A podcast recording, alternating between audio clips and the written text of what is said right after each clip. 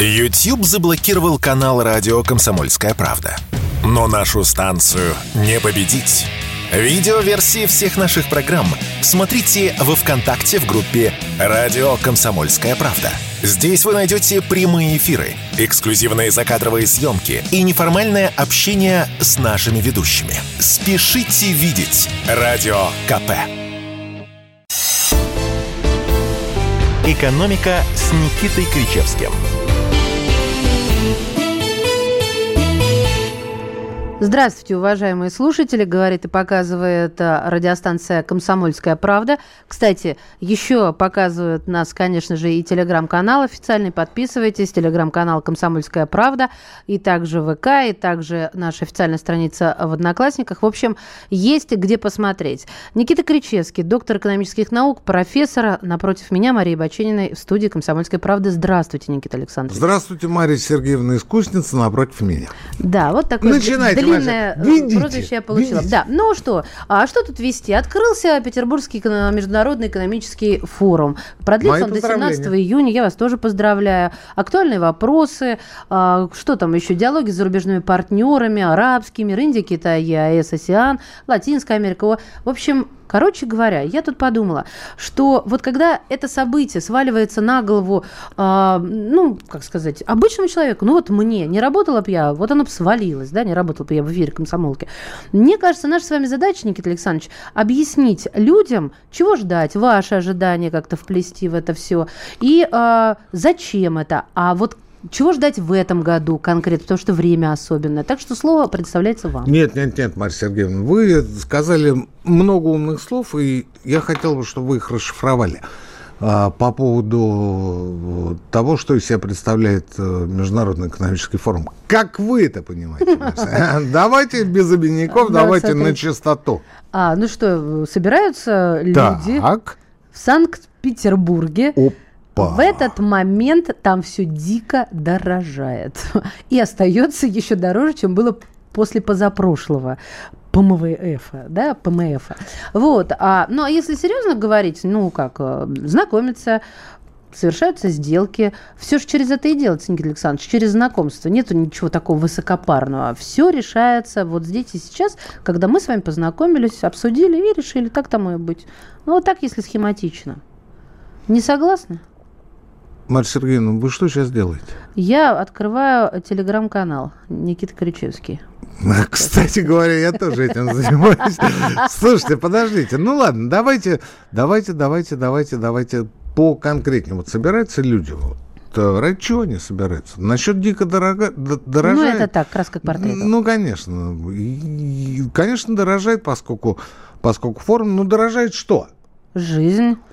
Жизнь не дорожает. Туризм дико дорожает, дорожает, дорожают отдельные дорожают отдельные услуги, связанные с туризмом, например, там номера в пятизвездочных гостиницах. Не только в пятизвездочных. А хорошо, и в четырехзвездочных тоже. Э, что еще дорожает? Дорожает питание в отдельно взятом конгресс-центре. Тоже понятно. Угу. Ну вот обед там стоит четыре с половиной тысячи. Я не знаю, какое, каково качество этого обеда. Не знаю не знаю. Но, а, в общем, я предполагаю, что в значительной степени это оплачивается за счет представительских расходов, а не из кармана а, рядовых участников форума. Ну, в общем, да, что за них я меньше всего волнуюсь. Что еще? Меня интересует, какой выхлоп всего этого будет. Вот это меня интересует, если честно. Угу. На ваш взгляд. Ну, вот давайте я вам свое видение расскажу.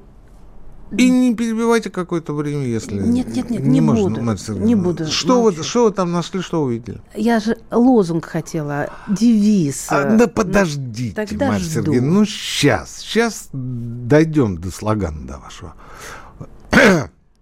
тот, кто смотрит сейчас видеотрансляцию, тот, конечно, э, такое ощущение, что пребывает на каком-то юмористическом представлении. Не так ли?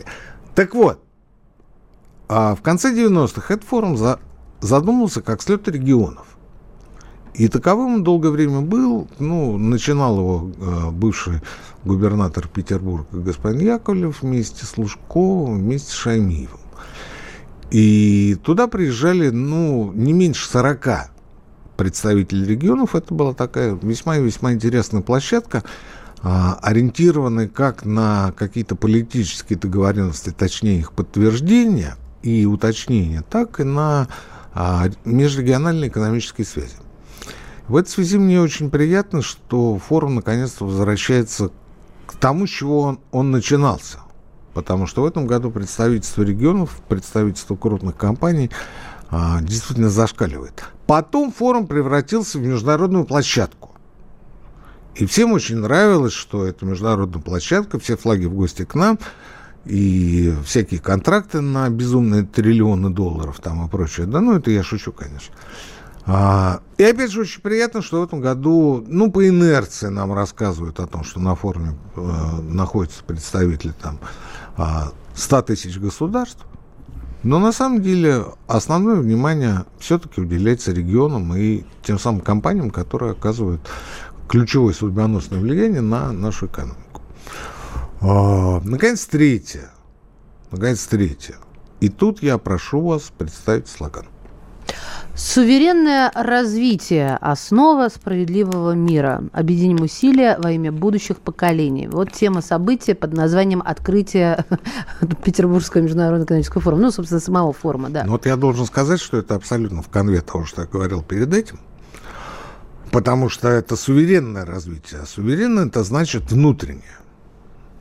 И э, очень хорошо, что так происходит, по крайней мере, лозунг такой. Будет ли он реализован на практике, я заявляю ответственно, вряд ли. Вряд ли. Потому что а, не та ситуация, не та история. Объясню свою мысль. Э, это связано с тем, что ну, какие-то экономические аспекты, моменты, конечно, будут реализованы. Я не могу сказать, что они сбудутся, и э, практика прошлых периодов показывает, что скорее нет, чем да. Вот. Но, э, тем не менее, э, смысл э, любой выставки, любого форума, э, любого собрания заключается как раз в том, чтобы познакомиться, перезнакомиться, э, э, посетить э, выставки, стенды, э, какие-то перформансы, которые представляют те или иные регионы. Завязать определенные связи, почему нет? Нет, ну это понятно. А, но а, я считаю, что если вы начали говорить о суверенизации, вам начинать нужно от печки. А что есть печка в данном случае? Печка – это теория. Печка – это теория. Открою вам страшную тайну, Марья Сергеевна. Я на протяжении многих лет занимаюсь исследованием русского менталитета, и вот моя на сегодняшний день последняя книга «Русский глубинный скрип» как раз посвящена тому, что а, я делаю определенные выводы о нас с вами на основе сказок, былин, отрывков летописей, пословиц, поговорок, да даже сказов Бажова и сказок Пушкина. Потому что я считаю их а, носителями, их произведения носителями а, ассоци... ассоциативного ряда, присущего нам. Ну, а, смотрите, есть э, бессмертный Цой, который Виктор Робертович, который лежит похоронен, простите, на Богословском кладбище. У него в его песнях, в его стихах сплошь и рядом идут ассоциации. Ассоциации. Ну вот, возьмите, застоялся мой поезд в депо, снова я уезжаю, пора. Ну, вроде бы как ни о чем. Какой поезд застоялся? Не знаю интеллект, менталитет, э, э, образ мысли, мозг. Что застоялось? Очевидно, что не поезд. Ну что, это вопрос на выбор для любого слушателя. Кто-то на автомате воспринимает, говорит, застоялся мой поезд. Ну ты подумай, что у него застоялось в голове. Снова я уезжаю, пора отсылка к тому, что русский человек, а Виктор Робертович был русским человеком, несмотря на то, что ну, по папе кореец, а отсылка к тому, что а, русский человек по определению, ну, не сказать, что кочевник, но в какой-то степени старообрядческое выражение бегун-странник. Бегун-странник. А, была даже такая секта бегунов-странников. Интересно. В 18-19 веке. У них смысл их существования был в странствиях. Почему их называли странниками? Они отрицали а, государство как таковое. Они э, делали вид, что они не подчиняются императору. Для них было неприемлемо использовать деньги, потому что они герб. И вообще не считали, у них было такое поверье, что встречать э, апокалипсис, который непременно наступит в самое ближайшее время, нужно в путешествии в странстве. Они бегали. И в России эта секта бегунов-странников делилась на две части. Одни бегали, а вторые обеспечивали им кров. Ну, типа, знаете, перевалочную базу. Не сказать, чтобы гостиницу, не сказать, чтобы хостел, ну, что-то такое. При этом секта была вне закона. Сейчас объясню, к чему иду. Секта была вне закона. Ее ловили. А смысл жиловых был в том, чтобы именно схоронить этих людей, уберечь их. Они выстраивали подземные ходы или ходы от чердака к чердаку для того, чтобы бегуны смогли убежать. Но самое интересное, знаете в чем? Самое интересное в том, что большевики в 1905 году переняли эти приемы в своей подпольной деятельности. Оптовая торговля фруктами Каландадзе на Лесной улице до сих пор работает музей. Это именно то, о чем я говорю. То есть на первом этаже торговля фруктами, а на втором подпольная тип, типография РСДРП. Я тут обожаю, как это я к тому, что Марья Сергеевна... Это, подождите, это я к тому, что а, у русского человека очень важна ассоциация. У нас здесь секунда до паузы. Э, Никита Кричевский, экономист. Думаете, понедельник день тяжелый? А как же пятница? Нашим ведущим некогда думать о выходных. Никита Данюк и Владимир Варсобин, не жалея сил и нервов, подводят самые честные итоги недели.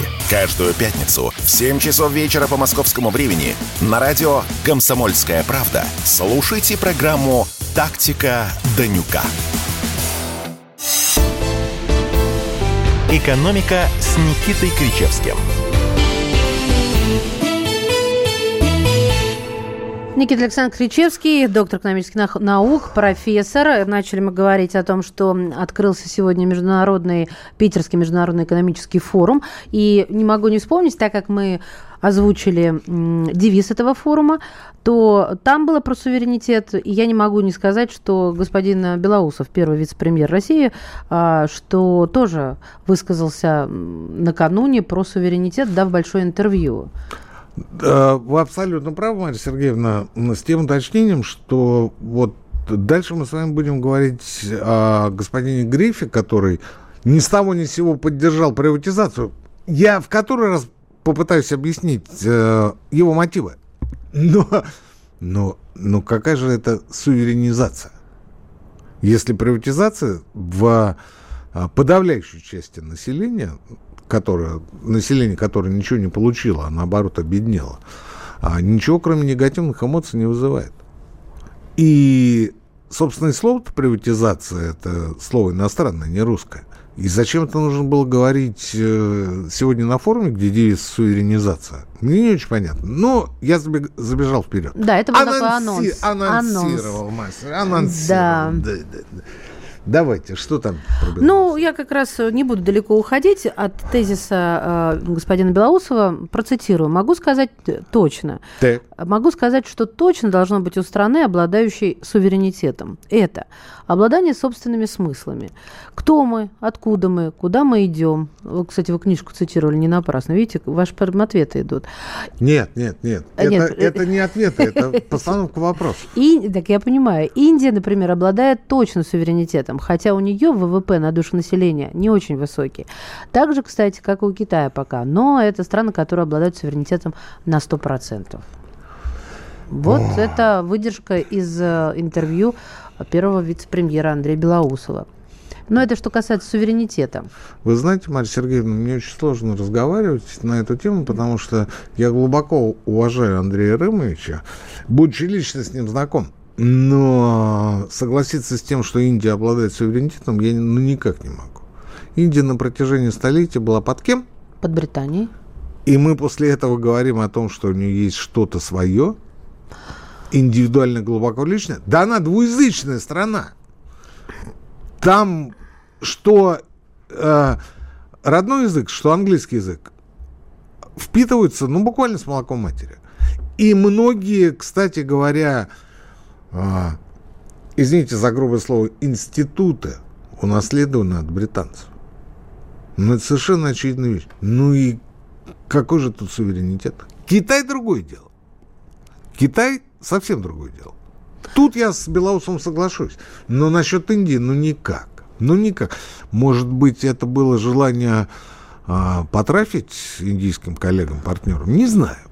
Не знаю, Марья Сергеевна, но а, я хотел бы в этой части остановиться на том, что а, посыл-то, безусловно, правильный, безусловно, верный. А, и ответов, как я уже говорил в первой части, мы, скорее всего, не услышим, не увидим на этом форуме. Почему? Потому что теоретическими основами суверенизации России не занимается самой России никто. А знаете почему? Потому что на это нужны ресурсы. Ну, э, человек ученый, будучи экономистом, историком, филологом, философом, не принципиально, культурологом очень важно, э, должен на что-то жить должен э, содержать свою семью. Следовательно, нужны определенные денежные вливания со стороны заинтересованных институций. Есть ли они? Нет. У нас до сих пор, 30 лет спустя, считается, что если ты ученый-исследователь и болтаешь языком, ты можешь совершенно спокойно делать это бесплатно. Даже если у нас коммерческий проект. Вы не поверите, я с этим сталкиваюсь постоянно. Вас просят бесплатно поболтать? Не то, что просят, а очень удивляются, когда я говорю, что любая работа должна оплачиваться. На меня смотрят, и я говорю, у вас же коммерческий проект, вы же в этом заинтересованы, заинтересованы больше, чем я, ведь у вас же есть финансирование, у вас есть бюджет, то, все. В конце концов, вы представляете а, серьезную структуру. И что? Я сталкиваюсь с этим, не поверите. Ну, конечно, Марсель. Так вот, исходя из этой посылки, я делаю вывод, что вряд ли к следующему форуму мы что-то э, нащупаем в плане как раз менталитета. Я посмотрел по суверенного э, образа мыслей. Я, посмо... я опубликовал вчера в одной из соцсетей, не запрещенных и не экстремистских, краткую выжимку из предисловия как раз к русским глубинным скрепам, где а, на 17 пунктах были а, сформулированы, ну пусть не бесспорные, пусть э, во многом противоречивые тезисы о том, кто мы есть. Я опубликовал. И вы знаете, люди начали дико не соглашаться. Да ладно, с чем? Я читала внимательно все эти дико 17 не тезисов. Дико не соглашаться. А с чем? Что больше всего вызвало неприятие? А, что русский, оказывается, а, ну, во-первых... Э, вот эти угадаю. Подождите. Во-первых, тезис был такой, что упорным трудом, а, по убеждению русского человека, не достичь богатства. Тут, конечно, все на меня набежали, на что я ответил, скажите мне, назовите мне хоть один период э, нашей истории, когда а, накопленное богатство праведным трудом передавалось из поколения в поколение на протяжении, ну, хотя бы нескольких десятков лет. Ответов не, не последовало. Можно сказать там о кулаках, там еще... Ну, слушайте, ну, ну кулаки, да? Ну, все же понятно. Ну, все... ну, вот они возникли где-то там в 70-е, 80-е годы 19 века. К чем кончилось? Раскулачивание. Сто процентов. Ну Больше да, того, до этого 30, революция все перемалывала. В 1936 году кулаков лишили права голоса. А второй момент... Дайте угадаю. Ну что же вы мне все портите? Дайте я угадаю, Да вы сейчас момент. угадайте, вы знаете. Нет, я не знаю. Ну, давайте, Максим. Русский народ устойчиво бедный народ, столетиями перемещающийся из бедности в нищету и обратно. Вот, я про это, это говорю. Это такой сволочизм. Я про это говорю. А второй момент, это то, что русские уверены в собственной исключительности. Я с этим согласна абсолютно. Так пришли люди, которые сказали, что это бред полный. Да сейчас. Я им начал э, приводить контртезисы, я им начал э, приводить э, фразу из песни Макаревича Советского. Тут надо подразделять. фамилия что была тогда? Макаревич советский, да, понимаете, через дефис черточку, да. Точно так же все верят Макаревич Иерусалимский. в свою исключительность, удивляясь, что нет подтверждения тому. Дальше я начал говорить. А, зато, а, как там мы в области а, балета, угу. впереди планеты, планеты всей. всей. Верно, да. Потом я начал говорить о том, а как же вот эта вот гордость за то, что левша, который закончил жизнь очень плохо, который погиб, по сути, да, а, подколол блоху. Ведь мы же этим гордимся веками. Ну как? Ну это вымышленный образ. Ну мы гордимся, потому что мы же исключительные.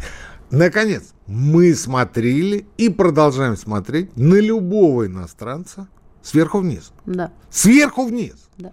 Китайцы начали с того, что им сказали смотреть снизу вверх и учиться, перенимать любыми способами, хоть воровством, хоть чем, интеллектуальным воровством, да, хоть чем, научиться, научиться и подниматься. А мы же как? А мы говорим, ну вот что вот это вот Европа, там еще что-то, понимаете? Ну клоуны. Ну клоуны. А этот, который там а, за Атлантической лужей, который падает постоянно. Ну, тоже ведь, слушайте, ну смешно, понимаете? Ну, то есть, но мы-то совсем другое дело. А вам не кажется, что все-таки перевернули все? Вот вы сделали все исключительно негативно, с негативным вектором. А уверенность в собственной исключительности это не всегда а, некий снобизм а, и такое нахрапство и это нежелание эго. учиться. Это эго, а, а, который прекрасно описал любимый психолог Белоусова, господин Юнг. Это эго. Вот эго у нас зашкаливает. Эго у нас Ой, превращается у Ломоносова в эго тоже зашкаливало. Дело в том, что Ломоносов а, а, это глыба в становлении русской науки. Менделеев тоже И он глыба. имел на это право.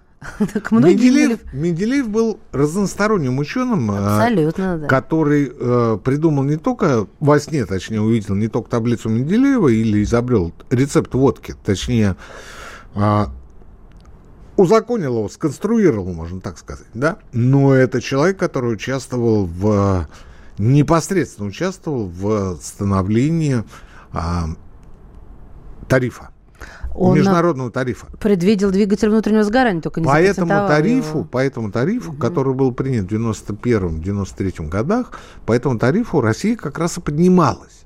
Угу. Потому что это был протекционизм. Это был протекционизм. И Менделеев, я, кстати, писал об этом, а, цитировал. Менделеев говорил о том, что а, мы нуждаемся в протекционизме. Где сейчас протекционизм? Я согласен с тем, что он был вполне вероятно э, человеком с зашкаливающим эго, при этом крайне нуждавшимся. Крайне нуждавшимся. Я читал его письма к императору. Крайне нужда. И все остальное. Ну вот, слушайте, прошло 150 лет, а в стране ничего не изменилось. Менделеевых нет. Они будут понятны после смерти этих людей, людей через какое-то время. А как они жили бедно, так они живут. Сейчас время короткого выпуска новостей, а затем мы вернемся в студию. Никита Кричевский, Мария Баченина. Все программы радио Комсомольская правда вы можете найти на Яндекс Музыке.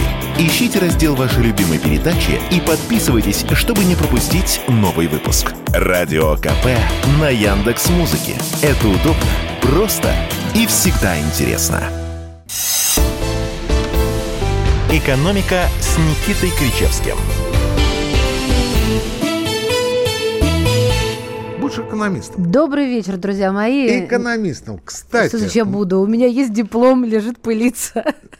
Экономист – это не профессия. Это я, я понимаю, что тетя Роза старший экономист, а Карл Маркс просто экономист. Слушайте, экономист – это исследователь, это ученый, это человек, который а, ковыряется вот в этих хитросплетениях и ни в коем случае не занимается предсказательством. Боже меня упаси, не претендую. ни о чем. А, значит, слушайте. Нет, я должна сказать те, про кто занимается, Марья Сергеевна, да. те, кто занимается предсказаниями, это не экономисты, это аналитики. Не путайте, не мешайте меня с дерьмом. Давайте я вам скажу просто по-русски. Потому что есть экономист, а есть старший экономист, то бишь аналитик. Вот я экономист, а все остальные старший экономист. Принято. Уважаемые радиослушатели и телезрители, так сказать, я к тому веду, что можно смотреть нашу трансляцию и наблюдать э, даже за реакцией Никиты Александровича, э, потому что видеотрансляцию у нас ВКонтакте, на официальной странице радиостанции «Комсомольская правда», Телеграм. Пожалуйста, во всех соцсетях пишите, спрашивайте. Вот волнует э, моя Марья личность, но об этом попозже. Мы ближе к концу, с вашего позволения, угу. вернемся к вопросу. Я э, продолжаю заканчивать тему менталитета. ну и вообще вот э, кто мы, откуда, куда мы идем и прочее. Вот смотрите, есть совершенно конкретная историческая закономерность. Колея зависимости от предшествующего развития. А, та самая закономерность, которую непонятно по каким причинам приватизировали экономисты. Потому что это э, термин общественный термин общественный. Если ты чем-то занимаешься и занимаешься, ну, скажем, столярничаешь, плотничаешь на протяжении многих лет, ты будешь этим заниматься. Хотя ты можешь, конечно, перескочить. Но у тебя все равно навык будет связан с работой по дереву. А к чему разговор? На протяжении столетий Россия была экспортно ориентированной экономикой. Лен, пенька, дерево, пушнина, икра, пшеница. В последние десятилетия нефть с газом. Но мы всегда были ориентированы на экспорт. Ну, это тысячелетняя закономерность. При Владимире, тот, который крестил Русь, а по многим историческим свидетельствам, а, раскопкам, разработкам, скажем так, э, русские занимались тем, что экспортировали даже рабов. Рабов. Тоже русских? Да. Да. В Стамбул, Константинополь. Ну, то есть, вроде как своим, но все равно в рабство. То есть загружали свои ладьи и везли их. Да. Так это или нет? Вопрос второй. Вопрос первый – это а, ориентированность на экспорт. Вот это проблема, вот это очень большая задача, потому что мы сейчас как бы об этом не говорим, ну, вроде бы, да, ну, не очень это правильно, там, добавленная стоимость маленькая, и вообще технологии минимальные и прочее. А, конечно, потребление отсутствует, но мы по-прежнему ориентируемся на сырьевой экспорт. Сырьевой. Вот первое, о чем надо говорить, если уж мы говорим о суверенности и суверенизации, это о том, чтобы попытаться выскочить из колеи. А куда выскакивать-то, объясните мне? Ну, например, в сторону того же Китая. Я имею в виду Но тоже на экспорт. китайской модели. Китайская... А, тогда опишите нам это Слушайте, модель. слушайте, а, смотрите. А, есть сырьевой экспорт, а есть высокотехнологичный экспорт. И есть многие страны, ну, например, Китай, Сингапур, Южная Корея, у которых есть э, собственные фонды национального благосостояния, но формируются и накапливаются они не за счет экспорта сырья, которого у них просто нет. Ну, не про Китай в данном случае, ему своего не хватает. А, например, Сингапур. У него тоже есть фонд национального благосостояния, аналог нашего фонда. Он формируется и пополняется за счет высокотехнологичного экспорта. Хотя еще 50 лет назад у них собственного песка не было. Чем кончилось? Ну, а вы хотите сказать, что у нас э, такой потенциал есть? Второй момент. Мы всегда были гораздо на уникальные, единичные а, промышленные изделия. Ну, тот же левша, подковавший блоху. Да? Но у нас всегда были проблемы с тем, чтобы поставить на поток какую-то разработку. Mm. Давайте говорить об этом. Но зачем нам Юнг? Мы все понимаем про Юнга. Но об этом же никто не говорит и никто не скажет. Да, уважаемые слушатели, кто только что присоединился, про Юнга, это, Никита Александрович, не просто так, это отсылка к интервью первого вице-премьера России э, господина Белоусова. Слушайте, я хочу успеть вот что обсудить. Марья Сергеевна, дайте два слова. Да, конечно. А, по поводу Белоусова и Юнга. На мой взгляд, Андрей Рымович остановился на частности, на детали – наследие Юнга, а именно на, на персоне, на маске, на определение самости. Но, насколько я понимаю, это а, из книги, как же она называется-то, забыл, э, лекция о коллективном бессознательном, по-моему. Сейчас точно не вспомню. Но там разговор идет о коллективном бессознательном. То есть о подсознании человека. О том, какие у него паттерны, э, паттерны, архетипы, доминанты. Множественные доминанты. Не одна доминанта, а в каждой тональности есть своя доминанта. Она есть, но ноты разные. Вот. И я это к тому говорю, что вы изучите, вот как только что я вам говорил, а, изучите платформу, а потом на базе этих исследований говорите о проблемах, которые стоят перед экономикой. Потому что правительство у нас про экономику, а не про внешнюю или внутреннюю политику. Марья Сергеевна перебил. В общем, всем читать Карла Геннадьевича Юнга. А, ну, он просто КГ, да. Я не знаю, как его по батюшке на самом деле. Густав. Слушай, а как я не знал? Знал, конечно. Ну, для меня это в одно слово слилось. Карл Густав. Карл да. Густав, как ну, одно имя, да. Густавович. А, вот вы понимаете, Геннадьевич. вот исключительность, эго, самость русского человека. Все, а, нет, я с вами не соглашусь. Но подождите, подождите. Мы, мы, к тому, мы к тому, что у немцев принято Карл Густав. А русскому же хлебом не корми, дай выпендриться. Да почему же выпендриться? Он говорит, Карл Густавович. Марья Сергеевна, это не про вас. Нет, причем-то я на свой это счет даже не принимаю. Всех. Нет, э, я просто не согласна с вашим отношением к этому. Это не выпендрешь, это, это и культура, это традиция, это устоявшийся какой-то, я не знаю, ну, да. порядок, уклад. Две точки зрения. Угу. На одну проблему. Да. Ну так это же безумно интересно. Я про Дирхама хочу. С Можно удовольствием. про Дирхама? С удовольствием. То есть, ну, не даст сказать про Дирхама. Сбер будет массово, сейчас внимание, друзья, кредитовать юрлиц, если вы юрлицо, внимание, в Дирхамах. Супер. Вы понимаете? В общем, если подробнее немножко. А, дирхама – это валюта Объединенных Арабских Эмиратов. Кредитование начнется, как только в России появится рынок этой валюты. И об этом заявил первый зампред правления банка Александр Ведяхин в кулуарах экономического форума. Mm-hmm. А, а вот дальше он говорит то, что я хотела у вас спросить. Что касается других мягких валют. Что такое мягкое? Есть твердая валюта, есть мягкая. Слушайте, я тоже не понял. Да. Вот этот вопрос а, того, насколько насыщено предложение внутри России. А, нет, понятно. Но то есть те, которые не очень в ходу. Мы видим сейчас спрос от некоторых клиентов на дирхамы и рупии, ага. а, то есть на индийские, это второе. Особенно со стороны тех клиентов, которые активно работают с этими государствами. Так, а что делать с этими дирхамами? Слушайте, Марья Сергеевна, я на протяжении многих месяцев в нашей программе говорил как о том, что дирхам? обратите внимание, если вы задумываетесь о сбережениях на дирхам УАЭ. А постоянные слушатели не дадут соврать. Было и не раз. Почему? Потому что дирхам никакая не мягкая, а самое что ни на есть твердая валюта, привязанная к доллару. Жестко привязанная. Жестко привязанная. На протяжении десятилетий, там, чуть ли не 30 лет дирхам а, колеблется только вместе с долларом. К доллару как был, так и остается. То есть привязка жестче не бывает. Кстати говоря, Эмираты не одни так живут. Так живут многие страны в мире. Но Индия собирается в дирхамах же тоже расплачиваться. А, а, потому что рупии, э, миллиарды рупий у них остаются, и они не знают, что с ними делать. Угу. И индусы, и мы, кстати. Потому что вот мы поставляем туда огромное количество, скажем, той же самой нефти с нефтепродуктами. Индусы расплачиваются рупиями.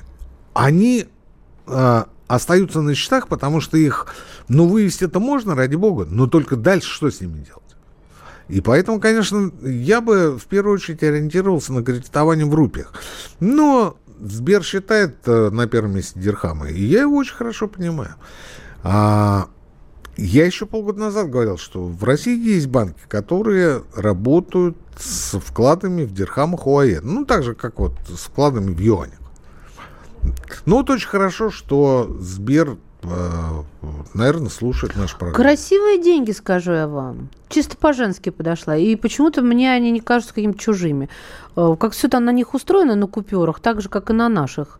Я вот, вот, ну, вот на долларе там центрическая система, да? Она массовская, все... массовская. Ну, вот смотри. Да. Жечь! Массон, массон, да, да, да. Закопать их, Менталитет попер опять.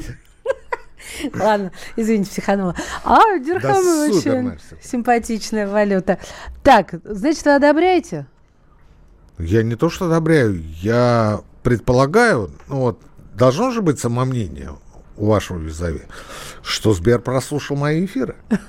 А я как раз и говорил о том, что давайте, давайте, потому что дирхам это а, дружественная валюта, которая, тем не менее, жестко привязана к курсу главной валюты мира. Так, мы вернемся через несколько мгновений, так что не отключайтесь. Николай Стариков и Владимир Варсобин лучше всех знают, что правда рождается в споре. Этих двоих хлебом не корми, дай устроить словесную баталию и пикировку в прямом эфире. Политика, экономика, социалка, жизнь звезд. Дискуссия может разгореться абсолютно на любую тему. Кто выйдет победителем, узнайте сами. Включайте приемники на волну радио «Комсомольская правда» каждый вторник в 7 часов вечера по московскому времени. «Экономика» с Никитой Кричевским. Никогда вы не потеряете нашу программу, если подписаны на телеграм-канал «Радио Комсомольская правда», если подписаны на нас а, ВКонтакте, там сейчас идет а, трансляция, видеотрансляция, все вижу, все читаю. Так, такие вы милые, да, вот, вот эти что, вот разговоры. Что говорят, да, все, все по-свойски, все ну, по-соседски. Да подождите, да, откройте и почитайте в конце концов. Никита Кричевский, доктор экономических наук, профессор. Да знают все, все Бежит впереди паровоз про бензин. Нет, у меня не бензин. У меня Греф. Про приватизацию. Да. Греф поддержал идеи Костина о приватизации и госдолге. Э, что меня больше всего зацепило? Ну, давайте для начала, кто, такой, кто такие, а то я по-немецки не очень красиво. Да? А, Греф, председатель правления Сбербанка. Господин Андрей Костин, глава ВТБ.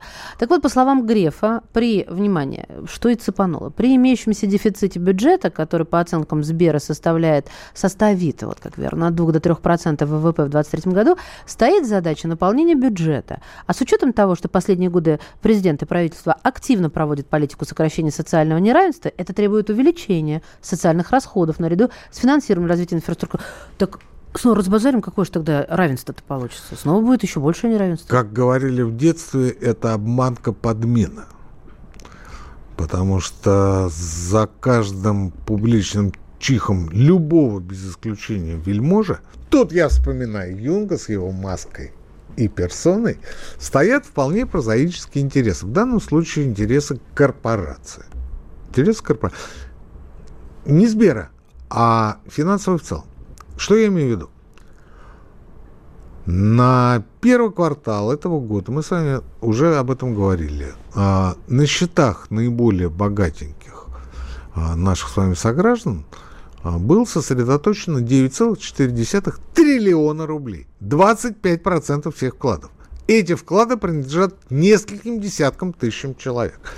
По человека счетам получается 91 тысяча. Это человека счета, то есть у каждого есть, например, счет, ну или у многих счет в Сбере, в ВТБ, там в Промсвязьбанке, не принципиально, да, и во всех этих местах лежат суммы, ну, к примеру, больше 20 миллионов. Я имею виду вклады больше 20 миллионов рублей на каждом.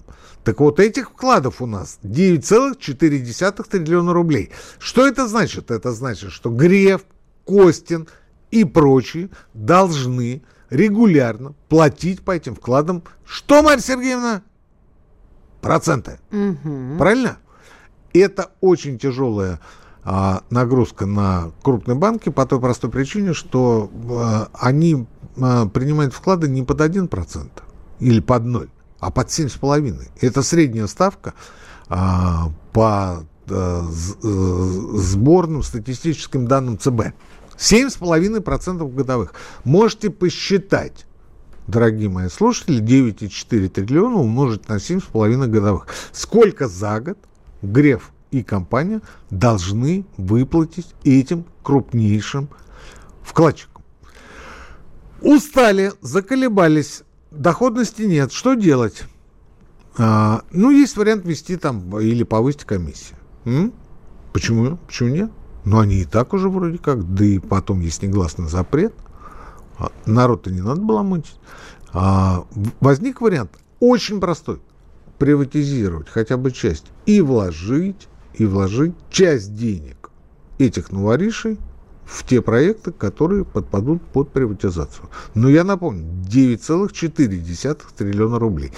Кстати говоря, в последние полгода ВТБ провел две эмиссии своих акций.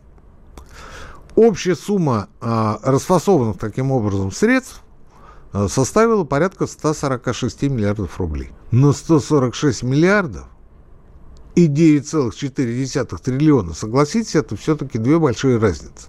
Поэтому стоит вопрос, а давайте ОСК приватизируем, а давайте ВТБ приватизируем, а давайте нефтяников приватизируем, а давайте Газпром приватизируем.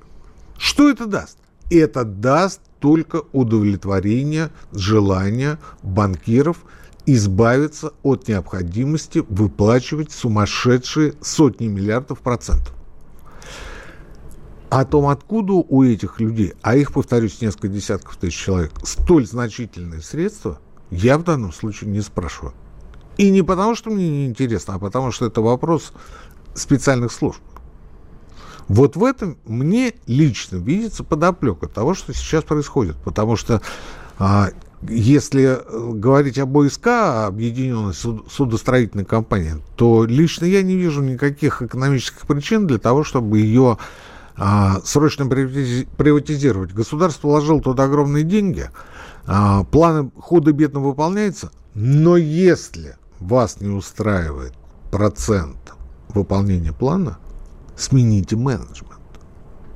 Ведь тот же Греф, не потеряв статус государственного тогда Центробанковского банка, каким-то образом смог изменить работу этого финансового советского чемодана. Да еще как смог.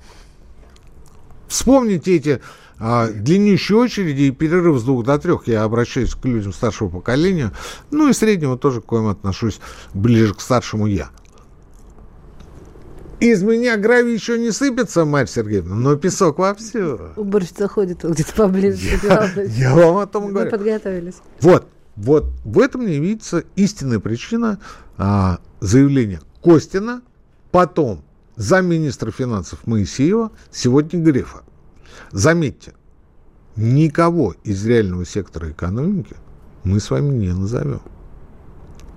Не назовем. Потому что, я предполагаю, этих людей нет. Тех, кто за приватизацию. Исключительно финансисты. У них много денег? Да, у них много денег.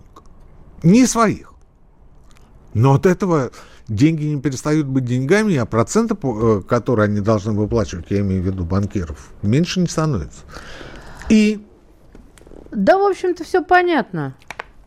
И давайте про ФАС еще мы успеем. Марья Сергеевна, это моя личная точка зрения, она сто процентов не совпадет с мнением редакции. Ну и не надо нам тогда. Я про господина Грефа. Я поняла. При том, что я двумя руками поддерживаю направление а, движения в сторону Дирхама. Двумя руками. Потому что я... Нет, тогда одной рукой вы, вы должны быть хотя бы против приватизации, а другой за Дирхам. Да у вас юань, юань а, подвержен колебаниям а, вследствие решения китайской компартии. Понимаете? Мы с вами не можем предугадать, когда очередное решение о девальвации юаня будет принято. Но мы с вами по прошлым периодам можем быть уверены в том, что это будет. Потому что Курс – это неотъемлемая часть поддержки китайской экономики. Что вы про ФАС говорили? Марья Сергеевна, не отвлекайтесь, ФАС, не уходите. Я, я как раз про ФАС. Я здесь, я здесь. Я вот Надо ж на... на позитиве закончить. Для меня ФАС как команда ФАС. Федеральная антимонопольная служба. Не мы с вами придумали аббревиатуру очень позитивная организация призвала нефтяные компании увеличить объемы продаж бензина на бирже. А письма с соответствующими требованиями были направлены девяти компаниям. По данным службы, за последние пять месяцев зафиксировано снижение объемов продаж бензина на бирже на 7,9%. И это mm-hmm. привело к тому, что на внутреннем рынке образовался неудовлетворенный спрос да. на бензин. То есть приезжаешь, а бензина А бензин есть, но стоит дороже. Ну что это такое? Ну мы же страна вот бензиновая. В связи с этим наблюдается существенное изменение оптовых цен на нефтепродукты. Да? Ай-яй-яй. Ай-яй. И, в общем, если не будут приняты меры, ФАС будет это рассматривать э, как нарушение закона о защите конкуренции. То есть они это делают специально, считает ФАС. Как я могу прокомментировать? А, главным поставщиком топлива на биржу а, выступает а, нефтяная компания «Роснефть». Это первое. А остальные нефтяные компании по мере сил тоже поставляют, но в существенно меньших объемах. В существенно меньших объемах, посмотрите по поисковику, убедитесь, что это так. Второе. В мае и летом НПЗ традиционно встают на ремонт. Естественно, они не могут выпускать бензин без топлива в прежних объемах. Поэтому наблюдается естественное снижение предложения бензина без топлива на бирже. Ну, это вот, опять же, традиция русская. То есть вас, к вам надо фаз было перенаправить. Вот. Ну и, наконец, третье. Ну и, наконец, третье. А, дачный сезон набирает обороты. И, естественно, у людей возникает это опасение, что они будут тратить больше денег на заправку своих автомобилей. А мы же автомобильная страна. 40 миллионов, даже больше автомобилей на 140 миллионов человек населения. Ну и потом доставка, и потом... Э, доставка, имею в виду мелкооптовых партий, угу. а не доставка в виде самокатчиков. так вот, ФАС, собственно, и успокаивает нас. И мы должны сказать ФАС спасибо. Более того, еще в мае министр энергетики сказал, что министерство готово предложить ограничение экспорта бензина и дистоплива из России в зависимости от ситуации внутри страны. Да. Вот надо было брать пир и спрашивать людей, у вас там бензин как, подорожал? Подорожал. А у вас там бензин вообще есть? А то приедешь так, заливают, еще нет. Вот, или смотришь, супер бензин, экто супер бензин, мега супер пупер гваделупер бензин и просишь скромно так э, на, на нищую рассчитывать. Необычно. Так вот, э, чтобы не получилось так, что 92-го нет, э, есть только 95-й экт или 98-й, выходит ФАС и говорит, ФАС. Точно. И говорит, ЦИЦ. Никита Кричевский, доктор экономики. Экономических Марк наук. Сергеевна Искусница. Да, Легенда российского радио. Да, примерно так. Мы вернемся через неделю. Можете, если подключились в середине, пересмотреть нас. Все будет выложено. Экономика.